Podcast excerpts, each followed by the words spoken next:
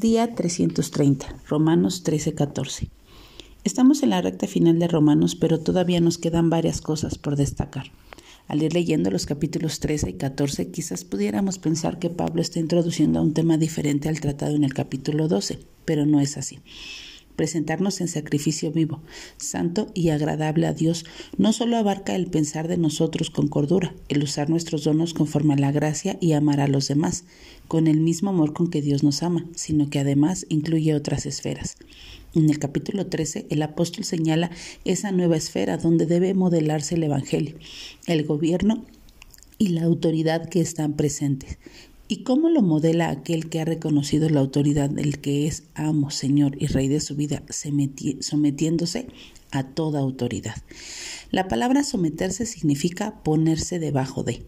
La idea que transmite es la de ponernos o disponernos a obedecer y acatar las ordenanzas de las autoridades cumpliendo con nuestros deberes como ciudadanos del país donde Dios nos ha colocado y a la vez recordando que esa autoridad ha sido constituida y delegada por Dios mismo, por el buen funcionamiento de la sociedad. Suena difícil, ¿verdad? Para los romanos, los destinatarios de esta epístola, no fue difícil, sino que de hecho a muchos les costó la vida al balancear el temor a Dios y honrar al rey.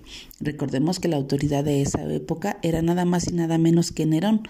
Tristemente, aún en nuestros días, muchos países son gobernados por Nerones y autoridades que distan mucho del ideal, pero el llamado a someterse sigue siendo el mismo.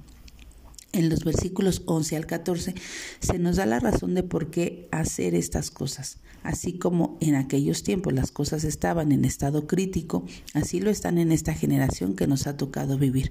Pero a medida que las cosas empeoran, la redención gloriosa se acerca cada vez más. Así que en vez de alimentar la carne con lo que no conviene, debemos llevar vidas motivadas en la esperanza del regreso de Cristo, vistiéndonos de Él, lo que equivale a andar como Él anduvo.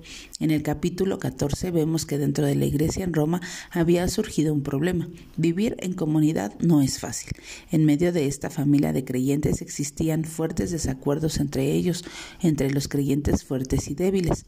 Ante tal situación el apóstol Pablo busca una solución. La solución para dichas diferencias que existieron en la iglesia en Roma y que lamentablemente hoy dividen a muchos creyentes verdaderos de diferentes denominaciones eran no juzgar, no menospreciar o sentirnos superiores al que piense diferente en ciertas áreas del Evangelio.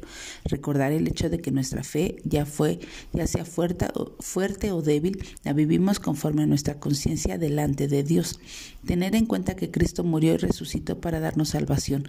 Saber que cada uno dará cuenta de sí mismo, no del otro, ante su tribunal.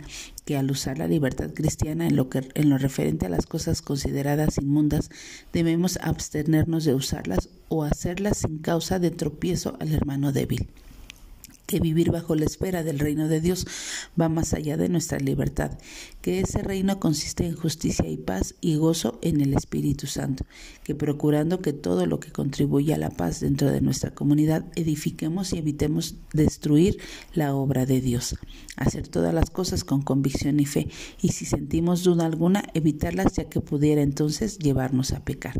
Que Dios nos conceda vivir conscientes de estas cosas, pues de ese modo seremos de edificación dentro de nuestra iglesia y esta, al vivir en amor y armonía, será canal de bendición para atraer incrédulos al Evangelio.